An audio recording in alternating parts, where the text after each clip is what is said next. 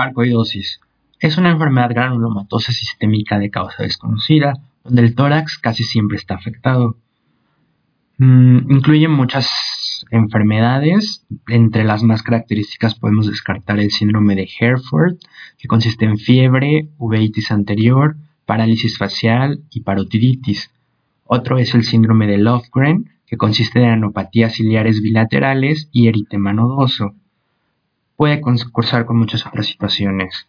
El signo radiológico más característico son las adenopatías ciliares bilaterales y si hay patrón intersticial va a predominar en campos superiores. ¿Cómo se determina la actividad? La evolución clínica, radiológica y funcional. Es importante mencionar que no es útil la evaluación de la ECA sérica. ¿Cómo es el lavado bronquialular? Cursa con aumento de linfocitos con un cociente CD4 sobre CD8 aumentado. Según la forma de presentación radiológica, ¿Cuántos estudios, estadios conoces? Estadio 1, adenopatías ciliares bilaterales. Estadio 2, adenopatías ciliares bilaterales más patrón intersticial.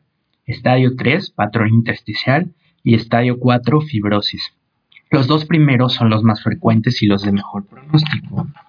¿Cómo se hace el diagnóstico? Con la demostración de granulomas no necrotizantes con exclusión de causas conocidas de granulomatosis. ¿Cuál es la prueba diagnóstica de elección? la broncoscopía con biopsia transbronquial. ¿Cuál es el tratamiento? Son los corticoides, indicados si hay afectación significativa de órganos críticos o a partir del estadio 2.